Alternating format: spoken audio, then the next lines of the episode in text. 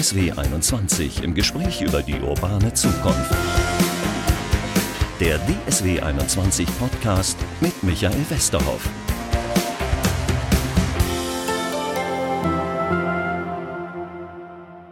Herzlich willkommen zu unserem Podcast. Ich gebe zu, ich bin gerade ein bisschen abgelenkt. Hier liegt nämlich so, ja, so eine Reihe mit Zeitschriften auf dem Tisch, an dem ich sitze. Unter anderem der Schulmanager, Schulverwaltung, Schulrecht, was es alles für Zeitungen gibt, der Belau. Ja, Wahnsinn, ne? Stefan Belau ist bei mir, Verband Bildung und Erziehung Nordrhein-Westfalen, der Vorsitzende. Bundesebene sind Sie auch aktiv. Und Schulleiter sind Sie auch noch, oder? Ich äh, bin Schulleiter tatsächlich ohne Schule derzeit. Ich bin freigestellt als äh, Personalrat im äh, Ministerium. Das heißt, ich bin im Hauptpersonalrat stellvertretender Vorsitzender des Hauptpersonalrates für Hauptschulen in Düsseldorf. Sie kommen auch von der Hauptschule? Ich bin tatsächlich von der Berufsbezeichnung her ähm, Hauptschulleiter, war auch bis 2018 Schulleiter der Hauptschule in Hennef, habe diese geschlossen. Tatsächlich gibt es keine Schule mehr, in der ich tätig bin. Sollte jetzt aber bitte keine Rückschlüsse auf meine Person ziehen. ja, aber tatsächlich, Hauptschulen äh, wäre nochmal ein extra Thema. Wir wollen heute über Bildungsgerechtigkeit, Chancengerechtigkeit, Gleichheit. Wir haben im Vorfeld schon ein bisschen darüber philosophiert, was denn eigentlich Gerechtigkeit ist. Wir haben uns so ein bisschen, oder ich habe mich ein bisschen mit meiner Redaktion darauf geeinigt, wir machen einfach die Frage, wie können wir Bildung gerechter machen? Diese Frage setzt aber auch schon voraus, dass Bildung heute ungerecht ist? Nein, Bildung ist nicht ungerecht, aber ich glaube, die Startchancen äh, sind ungerecht verteilt. Darum geht es, dass wir einfach schauen müssen, dass wir ähm, allen Kindern und Jugendlichen die Möglichkeit zumindest geben müssen, ähm, den bestmöglichen für sie zu erreichenden Abschluss zu erreichen. Und damit dann auch ähm, ein, ein gutes Leben führen zu können in unserer Gesellschaft, sowohl was den Beruf angeht, aber auch was kulturelle und demokratische Teilhabe angeht. Da bin ich jetzt mal ganz naiv und äh, ziehe mich mal einfach auf eine schnöde Rechtsposition zurück und sage, ja, bei uns ist Lernmittelfreiheit, das heißt, jeder kriegt seine Schulbücher äh, geschenkt und er muss kein Schulgeld äh, bezahlen. Das ist gerecht. Vom Prinzip her ist das gar nicht mal so falsch. Also man muss auch immer schauen, vom Prinzip her, da bin ich auch fest von überzeugt, haben wir übrigens ein besseres Schulsystem und auch eine bessere Bildungslandschaft äh, in, in Deutschland, auch in Nordrhein-Westfalen, als wir im Allgemeinen ähm, annehmen, da wir ein sehr starkes öffentliches Schulwesen haben. Und das zeichnet uns in Deutschland aus. Das ist übrigens auch meine These. Ich glaube, dass durch das starke öffentliche Schulwesen, das wir eigentlich haben, dass das noch ein Stück weit auch den Kit in unserer Gesellschaft darstellt und dass das vielleicht auch dazu beigeführt hat, dass diese, dass diese äh, Gräben, die wir in der Gesellschaft auch in anderen Ländern in Europa erkennen, in Deutschland noch nicht ganz so tief sind. Aber wir warnen davor. Wir müssen unsere Schulen weiter besser ausstatten, denn ansonsten kann es durchaus kommen, dass dieses gute öffentliche Bildungswesen irgendwann nicht mehr so gut ist. Und das wird auch dann vielleicht äh, Folgen, nicht nur vielleicht, sondern das wird dann auch Folgen für unsere Gesellschaft haben. Ich habe so ein bisschen den Eindruck, es franzt schon mal aus. Wir das, haben immer mehr private Schulen, oder? Das ist so. Also zumindest der Bauch äh, sagt, dass es hier eine Tendenz vielleicht gibt, der, der Mittelschicht, die bisher immer ja auch so ein Stück weit Katalysator äh, gewesen ist in unserer Gesellschaft, ein Stück weit auch Integrator in unserer Gesellschaft gewesen ist, dass hier so ein bisschen vielleicht das Gefühl aufkommt, nee, ich muss jetzt doch meinen Kindern bessere Bildungschancen erkaufen und damit äh, in die Privatschulen gehen. Wobei ich immer sage, nicht alles, was äh, Geld kostet, muss dann auch gleich besser sein. Das mag sein, auf jeden Fall. Lassen wir uns mal auf das Problem, äh, ja, ich glaube, das sagt jeder, wir haben ein Problem mit Bildung, zumindest was Startchancen anbetrifft. Wo genau ist das Problem? Also ich glaube, die drängendste und größte Herausforderung, das größte Problem, das wir derzeit in den nordrhein-westfälischen Schulen haben, ist und bleibt einfach der Lehrkräfte und bleibt der Fachkräftemangel. Mhm. Solange wir natürlich keine Lehrkräfte und keine Fachkräfte mehr generieren können, solange wir hier nicht Zeit für die Schülerinnen und Schüler, für die Kinder und Jugendlichen generieren können, haben wir ein großes Problem. Und auch das liegt auf der Hand. Leider haben die Schulen in herausfordernden Lagen hier größere Probleme, äh, stehen vor größeren Problemen, äh, Personal zu generieren, als das an anderen Stellen der Fall ist. Das heißt, das auch, ist tragisch. Auch der Lehrer, die Lehrerin wollen dann doch lieber zur Schule, wo Deutsch gesprochen wird? Ja, ich glaube, es hat äh, viele Hintergründe, weil die Kolleginnen und Kollegen, also wenn man sich das anschaut, wo kommen Lehrkräfte her, dann, dann sieht man ja auch ganz häufig, dass Lehrkräfte selber auch doch genau aus diesem Problem herauskommen, das wir nennen, denn viele von ihnen haben selber akademischen Hintergrund, wie man mhm. so schön sagt. Das heißt, kommen aus typischen Akademikerfamilien und natürlich arbeitet man lieber in der Umgebung, die man kennt, als äh, in der Umgebung, die man dann vielleicht nicht kennt. Dabei sind gerade die Schulen in den, in den sogenannten herausfordernden Lagen häufig die Schulen, die sich unwahrscheinlich bewegen, die wirklich auch äh, innovativ nach vorne gehen und wo man gerade als junge Lehrkraft eine ganze Menge lernen kann. Es gibt, ich habe jetzt so eine IFO-Studie im Vorfeld gelesen, es gibt durchaus äh, einen Zusammenhang zwischen dem Ort, an dem ich zur Schule gehe, und dem und weiterer Karriere. Ja, das äh, sagen andere Leute ja auch, dass es nicht sein kann, äh, dass die Bildungschancen von der Postleitzahl abhängig mhm. sind. Und das ist definitiv leider der Fall. Das ist so. Das, das hängt ja auch von ja. den Kommunen teilweise ab. Ne? Wenn ich das Glück habe, in einer reicheren Kommune zu leben, dann ist auch der Schulträger besser aufgestellt, dann sind die Schulen eventuell besser ausgestattet, dann gibt es vielleicht auch freiwillige Ausgaben, die in die Schulgebäude, in die Schulausstattung fließen können, als wenn ich in einer Kommune arbeiten muss oder zur Schule gehen muss, die im Haushaltssicherungskonzept steht. Ja, wenn Sie das sagen, Sie sagen, Sie im Personalrat im Ministerium in Düsseldorf oder kommen auch aus Hennef, glaube ich, auch ganz gut situierte Gegend. Äh, ist das besser, die Schullandschaft, als in Gelsenkirchen oder in Herne? Oder wir sitzen in Dortmund?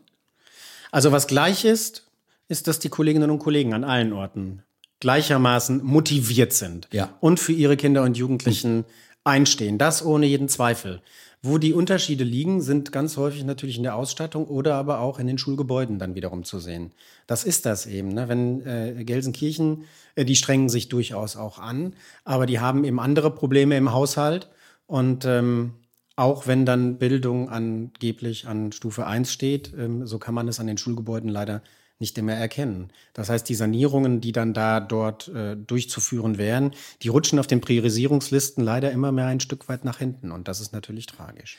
Das heißt, wir reden nicht nur über Stadtteile, da gucken wir sicherlich gleich auch nochmal. Wir reden über ganze Städte, äh, dass möglicherweise im Rheinland äh, die Bildungschancen, ich weiß nicht, wie man es diplomatisch formulieren kann, besser sind als. Dann äh, unterschiedlich äh, schon, schon gegeben sind. Das ist so, ja.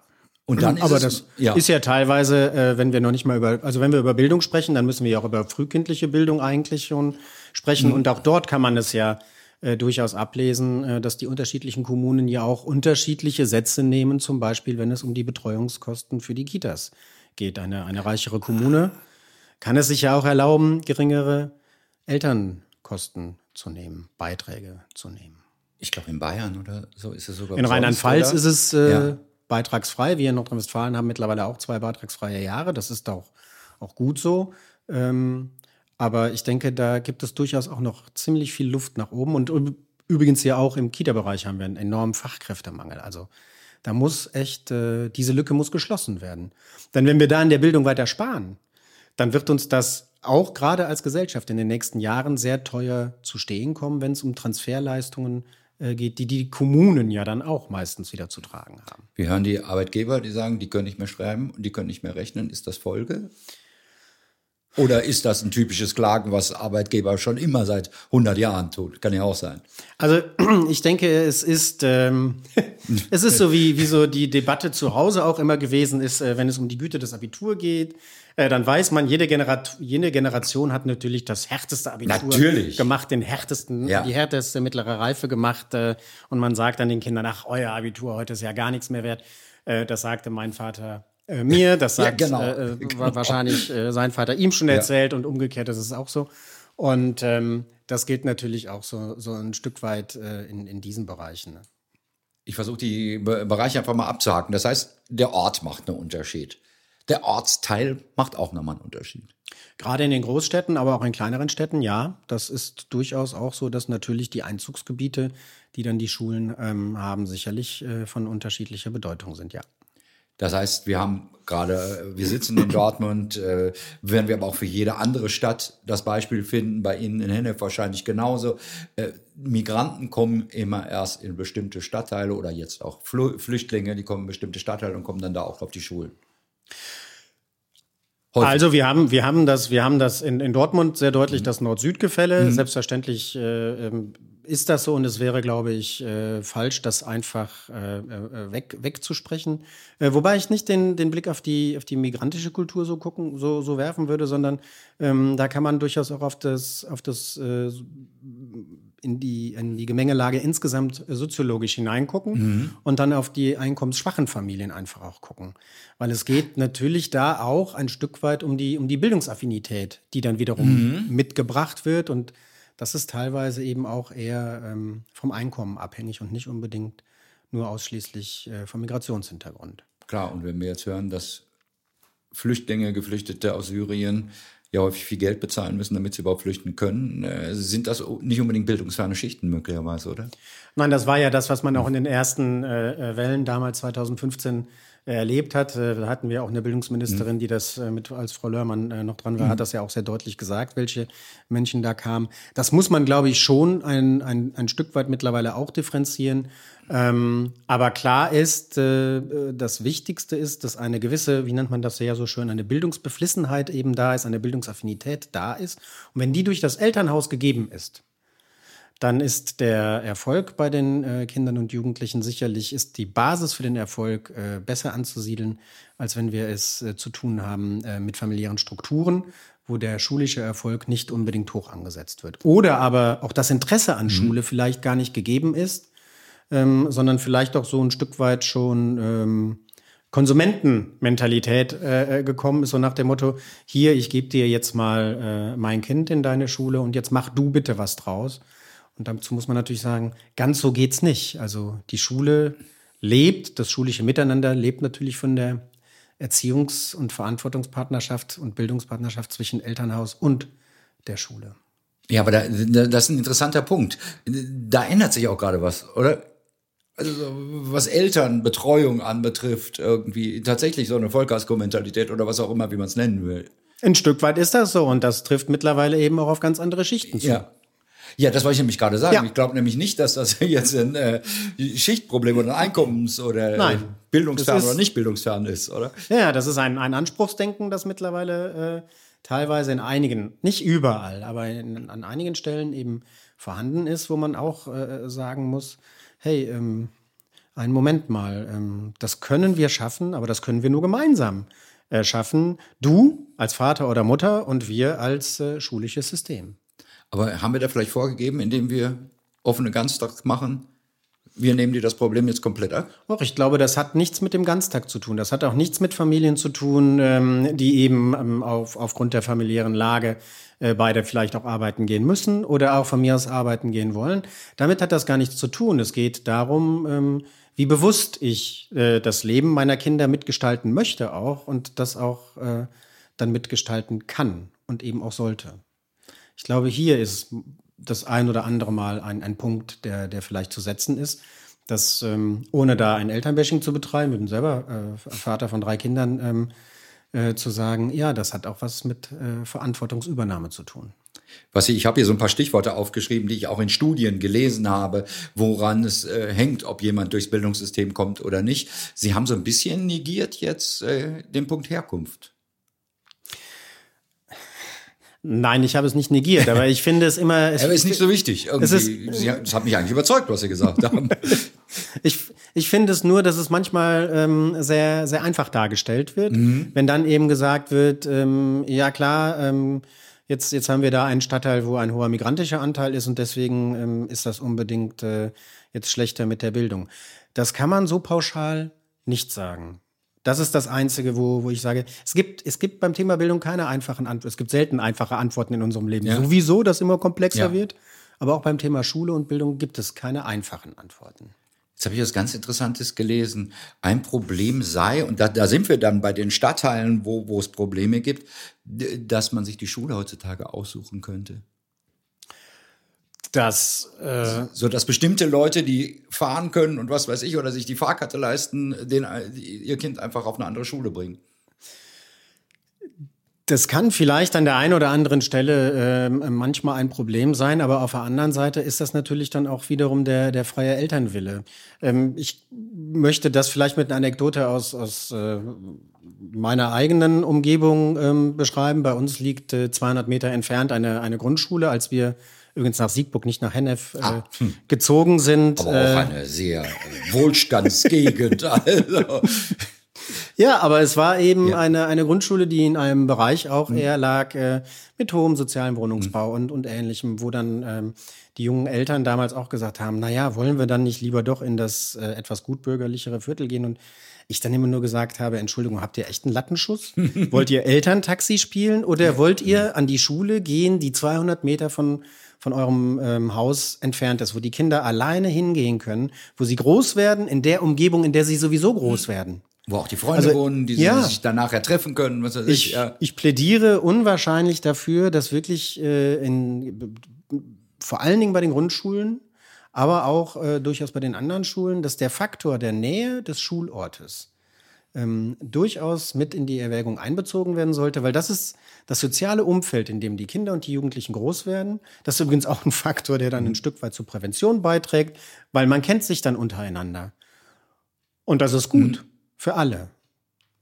Ich denke manchmal, ich müsste Geld mitbringen, da, dass ich diesen Podcast hier machen darf, weil ich lerne im Vorfeld so viel, wo ich zum Beispiel überhaupt nicht drüber nachgedacht habe, wenn wir über Bildungsgerechtigkeit reden. Ja, im Thekengespräch redet man manchmal drüber.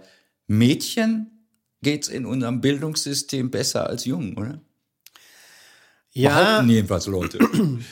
Ja, auch das ist, ist äh, wieder, wieder so eine Geschichte, die, die glaube ich, man von, von zweierlei ähm, Seiten, Seiten betrachten kann. Auf der einen Seite ähm, ist das teilweise äh, so und auf der anderen Seite komme ich jetzt ja aus einer Schulform, die sehr stark Jungen geprägt mhm. ist. Ähm, die Hauptschule äh, hat ist immer so? einen, einen größeren Anteil auch an, an Jungs äh, letzten Endes gehabt. Und da spielt durchaus auch Mädchenförderung dann wiederum eine mhm. Rolle, wenn denn dann dieses typische Klischee des vielleicht etwas stilleren Mädchens, das dann ja. da in der Ecke sitzt. Das ist das eine. Ja, das wird dann leichter befördert, weil ruhig, gleich fleißig, gleich ähm, angenehm zu handeln ähm, äh, gegenüber den, den Rabauken und den Jungen. Aber auf der anderen Seite eben natürlich auch, dass genau hier das Selbstbewusstsein gestärkt werden muss. Also insofern, deswegen gibt's ja auch, äh, hat es lange Zeit den sogenannten Girls Day gegeben mhm. und es mhm. gibt mittlerweile den Girls and Boys ah. äh, Day, sodass eben auf, auf beide äh, Situationen Einfluss genommen wird. Und ich glaube, wenn es gerade in den Bereich der MINT-Fächer beispielsweise geht, ähm, da ist durchaus auch noch ein Tacken Luft nach oben, dass man hier stärker auch sogenannte Mädchenförderungen machen sollte. Das Wichtigste ist sowieso, aber da kommen wir wieder zum ja. Grundproblem dass wir die Zeit haben, die Kinder, so wie es eigentlich auch im Schulgesetz steht, individuell fördern zu können. Und wenn wir individuell fördern, dann, dann sehen wir die Kinder in ihrer Ganzheitlichkeit und Jugendlichen. Nur leider fehlt diese Zeit, weil wir ja eben keine Fachkräfte haben. Wenn Sie jetzt aber sagen, an der Hauptschule sind mehr Jungs als äh, Mädchen, ist das eigentlich schon ein Beweis für die These, dass es, äh, dass Mädchen durch unser Bildungssystem besser durchkommen? Oder das ist es ein Beweis dafür, dass Jungs döver sind als Mädchen? Ich darf das als Junge sagen. Ja, ich glaube, das ist vielleicht auch, aber das würde jetzt zu weit führen, vielleicht ja. auch ein, ein Beweis äh, dafür, wie äh, an Stellen äh, teilweise vielleicht das dreigliedrige Schulsystem auch funktioniert und Jungs dann in, an, also in andere Schulformen geschoben werden. Also das ist ja auch interessant, ja. Äh, aber wir haben ja gerade über öffentliche Schulsysteme am Anfang schon mal geredet ähm, und auch über das Nordrhein-Westfälische. Und Sie sagen ja, das wäre gar nicht so übel, wie immer alle drüber reden würden, wie wahrscheinlich vieles in diesem Land. Ähm, wären Sie denn für? Sind Sie, Sie sind als Verband für das dreigliedrige Schulsystem, oder? Wir sind äh, für ein Schulsystem, das äh, die Kinder und Jugendlichen in den Mittelpunkt stellt, vor mhm. allen Dingen. Also äh, so sind wir unter anderem auch ähm, Eltern, wenn ich mal sagen möchte, Vater und Mutter zum Beispiel der Sekundarschule in, in Nordrhein-Westfalen ja. gewesen, die wir auf dem Land als, als ein gutes äh, System ähm, angesehen haben. Also insofern. Ähm, das ist immer die Schulform, die man allen außerhalb dieses Bundeslandes nochmal erklären muss. Ihr habt noch eine Schulform daneben, ihr habt doch schon eine Gesamtschule. Irgendwie, das ist der ja, das ist wie die Gesamtschule ohne Oberstufe, genau. Ja. Für kleinere Kommunen durchaus eine Möglichkeit, äh, trotzdem ein längeres gemeinsames Lernen äh, zu vollbringen. Wofür wir auf jeden Fall stehen, ähm, ist ein, eben ein längeres gemeinsames Lernen. Mhm. Also Äh, die Trennung nach der vierten Klasse ist äh, aus unserer Sicht durchaus äh, sehr früh. Das habe ich in dieser Studie, die ich gelesen habe, auch als einen der Vorschläge gelesen. Ich glaube, Berlin macht das. Irgendwer macht das jedenfalls. Das ist fünfte, sechste Klasse. Dann Berlin macht bis zum sechsten ja. und Hamburg hat es versucht und ist äh, an der bürgerlichen Elternschaft ja kläglich gescheitert. Ah, ah, ja gut, in Hamburg ist es schwierig, kann ich mir durchaus vorstellen. Also, aber Sie hielten das für sinnvoll. Ich denke, dass es äh, sinnvoller wäre, wenn die Kinder und Jugendlichen länger zusammen äh, noch, noch lernen könnten. Also Kinder und Jugendliche nach dem vierten Schuljahr, das heißt mit zehn, mit neun bis zehn Jahren äh, schon, schon in Schulformen zu trennen, die bei uns ja, das kommt ja noch mal hinzu. Wir sind eben so sozialisiert in einem dreigliedrigen Schulsystem, die aber bei uns ja durchaus sehr stark schon mit beruflichen Entwicklungen belegt sind, halte ich für äußerst schwierig. Ähm, als Vertreter äh, der Hauptschule kann ich immer nur sagen, wir sind ja leider die meist unterschätzte Schulform mhm. letztendlich gewesen, wenn man sich, nachdem man die Schulen geschlossen hat, dann mit Menschen darüber unterhalten hat, was wir alles für Bildungsabschlüsse eigentlich ermöglicht haben, hat man immer wieder festgestellt, das wussten die meisten gar nicht, dass es auch an der Hauptschule den mittleren Schulabschluss gegeben hat, auch den mhm. mittleren Schulabschluss mhm. mit dem Qualifikationsvermerk zum Besuch der gymnasialen Oberstufe etc. Also eigentlich eine, eine Schulform, die Ende der 60er, Anfang der 70er Jahre als sehr fortschrittlich äh, gegründet worden ist. Das heißt, Sie sind für länger im Idealfall wie lange zusammen beschulen?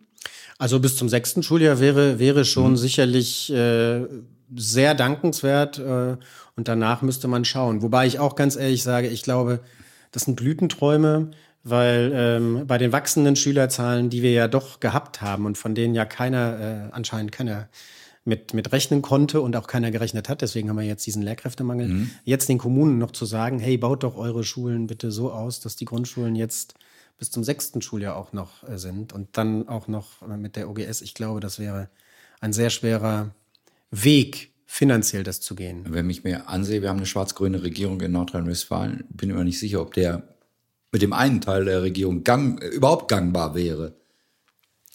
Ja, Veränderungen sind durchaus immer wichtig, aber ich kann dann immer nur sagen, also wenn wir keine Veränderungen machen, also ne, wer nicht in Bildung investiert, hm. äh, der wird später nochmal draufzahlen.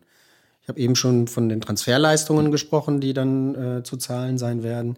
Also insofern denke ich, es ist gut, das äh, ist ja jetzt im Haushaltsentwurf auch wieder mhm. festgelegt mhm. worden, dass der Bildungsetat zumindest hat äh, keine äh, Minderung erfahren müssen. Aber es ist ja immer noch so, dass Nordrhein-Westfalen zu den Bundesländern gehört, die prozentual am wenigsten eigentlich für Bildung ausgeben. Ach, ist das so? Und für einen Industriestandort und äh, wenn man sich den Koalitionsvertrag durchliest und dass wir doch wieder die Nummer eins auch als Region in Europa werden wollen, denke ich, wäre es gut, wenn wir da nochmal eine kräftige Schippe drauflegen sollten. Denn ansonsten naja, wer, ich, auch das wieder eine, eine, eine Phrase. Ich zahle gleich gerne ins, ins, ins Phrasenschwein ja, ein, ja. aber ähm, also wer den Fachkräftemangel in den Schulen vernachlässigt, der produziert den Fachkräftemangel aller Orten, den wir jetzt haben. Denn wenn wir es nicht schaffen, unsere eigenen Kinder und Jugendlichen zu einem guten schulischen Abschluss und damit auch in eine gute Ausbildung äh, zu bringen, äh, dann werden wir uns noch ziemlich umgucken. Den höre ich jeden Abend in der Talkshow. Genau den Satz. Aber irgendwie sehe ich keine Konsequenzen, oder? Es ist, es ist eben, ja, es ist, es ist schwierig geworden. Die, ich glaube, der, der größte Fehler ist gewesen, äh, dass lange Zeit keine wirklich validen Daten über, über äh, Schülerzahlen angestellt worden sind, aufgrund dessen der Lehrkräftemangel, der durchaus zu prognostizieren gewesen wäre, nicht erkannt worden ist und man es versäumt hat in, in fetten Jahren, als wir noch genügend Kolleginnen und Kollegen auf der Straße hatten, im wahrsten Sinne des Wortes, die auch teilweise arbeitslos ja. äh, geblieben sind, die dort in die Schulen zu holen, dort die Chance zu nutzen, die Lerngruppen vielleicht auch mal zu verkleinern, also in fetten Jahren wirklich auch mal äh, massiv zu investieren, damit wir jetzt diese mageren Jahre, in denen wir uns gerade befinden, auch besser hätten überstehen können. So wurde immer wieder gespart und gespart mhm. und ähm, auch eine Geschichte wie A13, also dieses Gleichziehen der äh, Lehrerbezahlung in allen Schulformen, äh, beim Einstieg ist einfach viel zu spät gekommen. Es ist gut, dass es gekommen ist. Das muss man ja auch mal sagen, mhm. wenn etwas gut ist. Äh, und da hat der VBE wirklich lange für gekämpft, weil wir auch der Überzeugung sind, Lehrkraft ist Lehrkraft. Egal ob in der Grundschule, Hauptschule, Realschule oder im Gymnasium. Also äh, von daher, das ist gut so, gerade auch bei der gleichen Ausbildung, die wir haben. Aber es hat ein bisschen lange gedauert. Lehrkraft ist Lehrkraft. Da denke ich an eine Freundin von mir, Quereinsteigerin, die würde, glaube ich, den Satz nicht unterschreiben, dass in ihrem Lehrerzimmer Lehrkraft gleich Lehrkraft ist. Da haben wir in der Tat durchaus ein, ein großes Nachholpotenzial, auch äh, gerade als, als Landesregierung.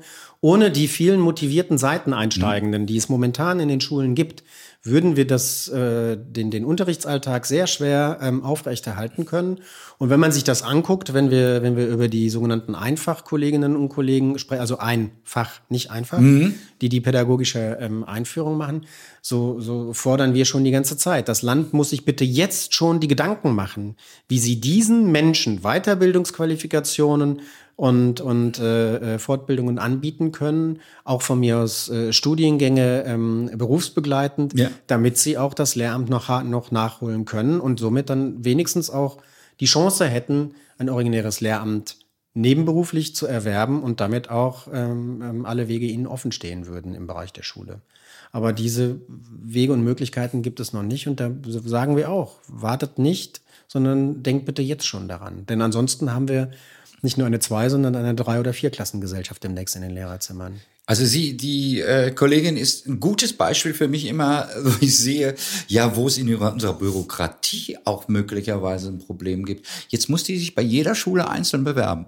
Mhm. Es gibt keinen, ich hätte ja immer gedacht, als Lehrer bewerbe ich mich, ich bin Lehrer beim Land Nordrhein-Westfalen, die stellen die alle ein und die verteilen die dann irgendwie. Nee, das ist ein völlig, äh, völlig äh, kompliziertes System, oder? Ja, es gibt zwei. Also man kann das, es gibt auch das sogenannte Listenverfahren noch, aber das gilt natürlich hauptsächlich für die Lehrkräfte, die originäres Lehramt ja. gemacht haben. Und in der Regel haben wir tatsächlich seit einigen Jahren das System ähm, äh, der schulscharfen Einstellung, was ja auch wiederum seinen Grund hat und durchaus auch gut ist, dass äh, die, die Schulen, die Kolleginnen und Kollegen einstellen können, äh, die auf ihr Profil denn dann auch mhm. passen. Das ist aber alles immer gut zu einer Zeit, wenn wir natürlich ausreichend Lehrkräfte haben. Und diese Zeit haben wir jetzt momentan ja leider nicht. Lassen Sie uns noch ein bisschen durchgehen, was wir machen. Frühkindliche Bildung haben wir, haben wir schon ein bisschen angedeutet, sagen Sie, ist wichtig. Auch gerade sprachliche Bildung wahrscheinlich, gehe ich mal von aus. Ja klar, das Miteinander leben, das Miteinander lernen, das beinhaltet ganz viel sprachliche äh, Bildung, die übrigens äh, ja auf der einen Seite durch die Förderung der Erzieherinnen und Erzieher gestaltet wird, aber auch durch das Miteinander dann mhm. ja im Kindergarten. Das darf man ja auch nicht unterschätzen. Insofern ist das extrem wichtig. Wir haben am Anfang darüber gesprochen, dass wir Lernmittelfreiheit haben, also kostenlos eigentlich zumindest äh, Zugang zu Schulbüchern und dass wir auch nichts bezahlen müssen für die Schulen. Da sagen jetzt Kritiker, ja, ja, das ist jetzt äh, äh zwar, so kann man das sehen, aber man muss auch mal sehen, Nachhilfe zum Beispiel ist nicht kostenlos. Essen an der Schule ist nicht kostenlos. Führt das zu Ungerechtigkeiten? Äh, definitiv. Also wenn man äh, die Nachhilfe sich herauspickt, äh, so glaube ich, gibt es im europäischen äh, Ausland kein, kein Land, äh, wo, der, wo der Nachhilfesektor einen solchen äh, wirtschaftlichen Faktor Ach. darstellt wie in der Bundesrepublik Deutschland. Und das ist durchaus auch wieder etwas, was einem zu denken geben könnte, wo man durchaus sagen könnte, hey, ähm, äh, schön, dass äh, da die freie Wirtschaft von profitiert, aber wäre es nicht besser, das Geld, was da investiert wird, oder beziehungsweise ähm, was wir dann noch abschöpfen können, in die Schulen bitte hineinzustecken? Ja, und gutes, gesundes Schulessen, gerade in den Zeiten, in denen wir sind, denke ich, wäre auch durchaus eine Fragestellung, wo man überlegen könnte, ob das nicht kostenfrei gestellt wird. Aber das finde ich ja dann wiederum spannend, irgendwie mit der Nachhilfe, das, was Sie sagen. Woran liegt das? Weil unsere Eltern die Kinder von der drei noch auf, auf die zwei kriegen wollen oder weil es eben notwendig ist, um überhaupt durch die Schule durchzukommen. Ja, die Tendenz tatsächlich äh, auch schon in der Grundschule dann, dann äh, Förder- oder Nachhilfeangebote privatwirtschaftlicher Art ja. anzunehmen, die wird auch äh, größer. Das ist ja so ein bisschen das, was wir eingangs auch gesagt ja. haben, äh, dass man ähm, Nischen sucht, um natürlich das Beste für, für seine Kinder äh, zu erreichen. An einigen Stellen, ähm, äh, glaube ich, ähm, kann man das Ganze aber nicht alles nur kaufen. Vieles mhm. geht eben doch auch über das Miteinander und in, durch viele Dinge mag es bequem sein, äh, sein Kind in der Nachhilfe abzugeben, aber ähm, ich glaube, auch für das gemeinsame Leben in der Familie kann es durchaus, auch wenn es nicht immer einfach ist, ähm, eine Erfahrung sein, Schule gemeinsam zu erleben, auch das schulische Lernen und Leben äh, der eigenen Kinder mitzuerleben. Woran liegt das, dass das im Ausland äh, nicht so viel Nachhilfe gibt? Ist das System, naja, Schulsystem anders? Oder? Genau, das ist ja. im Ausland hauptsächlich der Tatsache geschuldet, dass wir dort natürlich fast durchgängig äh, ein Ganztagsschulsystem haben. Haben wir ein Ganztagsschulsystem, das das abdecken würde? Das frage ich mich immer. Äh, Hier bei uns? Ja. Nein. Nee, eben. Da müssten wir doch am Nachmittag auch irgendwelche Vertiefungen, Nachhilfen oder was weiß ich haben. Müsste sich da an dem, wir reden häufig über den Vormittag, müssen wir über den Nachmittag auch noch reden. Ich glaube, man müsste über Ganztagsschule insgesamt noch einmal darüber sprechen. Ganztags, also wir haben super gute Ganztagsschulen, viele Gesamtschulen, viele Hauptschulen auch, die als Ganztagsschulen ähm, äh, fungieren und auch gut sind. Aber bei den Ganztagsschulen, äh, bei dem ganzen System haben wir natürlich immer viel zu sehr additiv gewirkt und gar nicht darüber nachgedacht, äh, wie könnte man Schule, die als Ganztag funktioniert, eigentlich ganz neu denken. Und ich glaube, mhm. das ist so ein bisschen der Weg, auf den wir uns auch begeben sollten. Wir müssen über schulische Bildung mhm. nachdenken, wir müssen über schulische Bildung neu nachdenken, mhm. wir müssen darüber nachdenken, was wollen wir eigentlich als Gesellschaft, ähm, dass die Kinder nach einem Schulbesuch von zehn Jahren mindestens denn dann erreichen können. Was ist Und jetzt? das ist alles ja. nicht nur immer in Fächer äh, differenziert. ich, ich überlege Problem. gerade, mag ein völlig verquerer Gedanke sein. Machen wir den Nachmittag vielleicht nur, damit Mutter und Vater beide arbeiten gehen können und gar nicht wegen der Schüler? Also das wollen wir herstellen und damit können wir einen Haken hintermachen. Auf der einen Seite ist der Ganztag sicherlich ein Schlüssel dazu zu mehr Chancengerechtigkeit oder äh, wie auch immer man das dann nennen möchte. Aber auf der anderen Seite ist es eben der Bedarf tatsächlich an der Betreuung. Ja. Aber Schule ist eben nicht nur Betreuung, Schule ist auch Bildung. Und deswegen kann Betreuung ohne Bildung kann nicht funktionieren. Wir müssen beides gemeinsam denken. Es ist letzten Endes die Trias zwischen Bildung, Betreuung und Erziehung, die in Schule Wirklichkeit werden muss. Einen Punkt habe ich noch und dann machen wir einen Strich drunter und gucken mal, wie wir das Schulsystem verbessern. Der ist näher, ähm, den ich gelesen habe, äh, die Mittel wären zwischen den Schulen ungerecht verteilt. Das heißt, man müsse mehr Mittel gezielt in Problembezirke zum Beispiel reinschieben. Es wird versucht, dieses Jahr durch den äh, Schulschaffen Sozialindex äh, zu machen. Dazu muss ich ganz ehrlich sagen, das ist der richtige Ansatz, weil Ungleiches muss äh, ungleich auch äh, bedient werden, ohne jeden Zweifel. Ähm, Im Sommer bin ich äh, in Hamburg gewesen, habe mir das Hamburger Modell einmal angeguckt, die dort der Herr Rabe als Schulsenator dort seit einigen Jahren mit dem äh, Schulsozialindex auch das Personal anders bewirtschaftet, auch Ressourcen anders dort verteilt.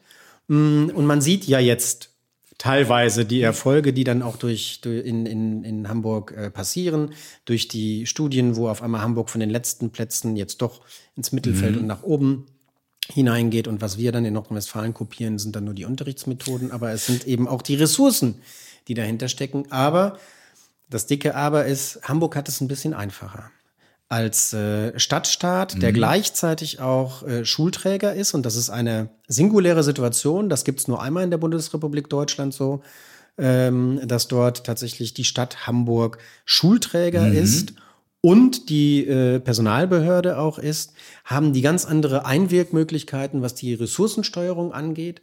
Und wir reden natürlich auch über eine viel kleinere Fläche, über die Kolleginnen und Kollegen. Klar, dann kann man die besser, besser, hin und her schieben. Das sehe ich ein. Aber, aber könnte man das nicht in, auf einer Ebene, in einem Flächenland wie Nordrhein-Westfalen genauso machen? Ja, man müsste mit den Gebietskörperschaften dann, dann überlegen, wie das ist. Also da sind ja so viele Traditionen, die dann ja auch mit da einwirken. Und das ist ein Stück weit auch das Problem. Also wenn wir über Schule reden, dann reden wir über das, wir reden mittlerweile über den Bund, Digitalpakt etc., mhm. Corona-Hilfen teilweise. Ja. Wir reden über das Land mit der Personalbestellung und, und, und, und, und. Wir reden aber auch über die Kommunen, die Schulträger sind. Das heißt, wir haben ja drei große Player, die letzten Endes mit in Schule dann, dann, dann sprechen wollen, sie auch mitfinanzieren und hier die Mittel dann gerecht zu verteilen und zu gucken, wer muss jetzt eigentlich mhm. was bezahlen, ist tatsächlich nicht immer ganz trivial.